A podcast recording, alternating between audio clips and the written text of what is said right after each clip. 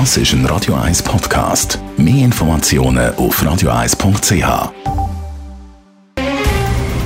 Der Finanztag auf Radio 1. Verstehen, was Menschen und den Markt bewegt. In Zusammenarbeit mit der Zürcher Privatbank Merki Baumann.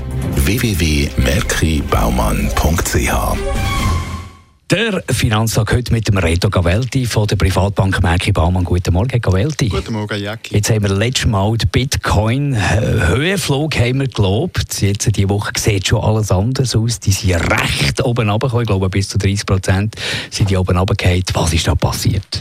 Ja, man sieht, äh, wie fragil das ganze Gebäude ist. Man ist sich so Kursschwankungen in dem letzten Jahr eigentlich gar nicht mehr gewöhnt gewesen, weil wir nur durchgegangen sind. Jetzt ist eine Bitcoin-Reform, die man durchführen Das sogenannte Segwit 2x ist abgelehnt worden. Das hätte Transaktionen günstiger und schneller gemacht.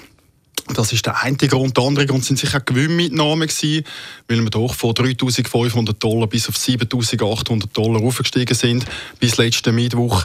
Und zudem hat die Finanzaufsicht von Deutschland gewarnt vor virtuellen Börsengängen, dass man dort einen Totalverlust kann, äh, einfahren die Investoren.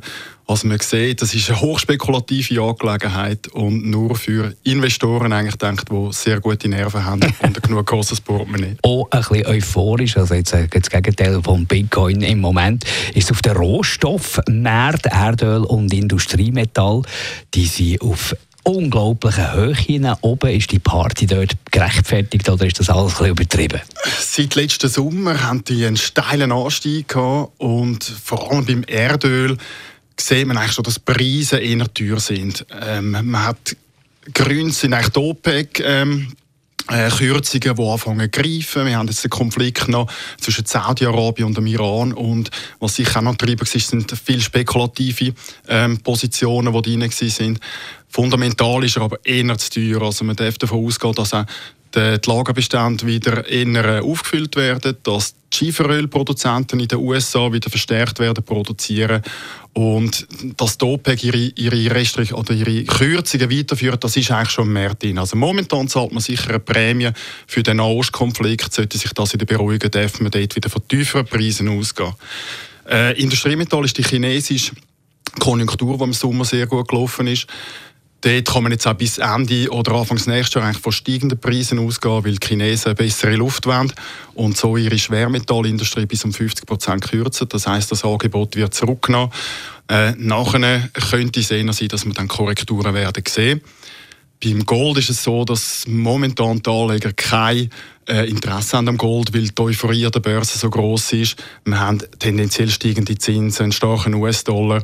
Ähm, das spricht nicht für Gold, wird aber auch nicht gross äh, abstürzen, weil man doch sehr günstig äh, das Diversifikationsinstrument in Portfolios bekommt. Spannende Informationen vom Reto Gavelti. Er ist Mitglied von der Direktion von der Privatbank Merki Baumann.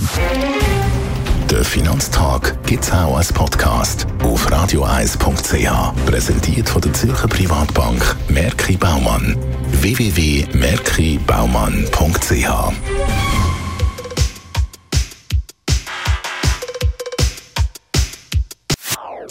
Das ist ein Radio 1 Podcast. Mehr Informationen auf radio1.ch.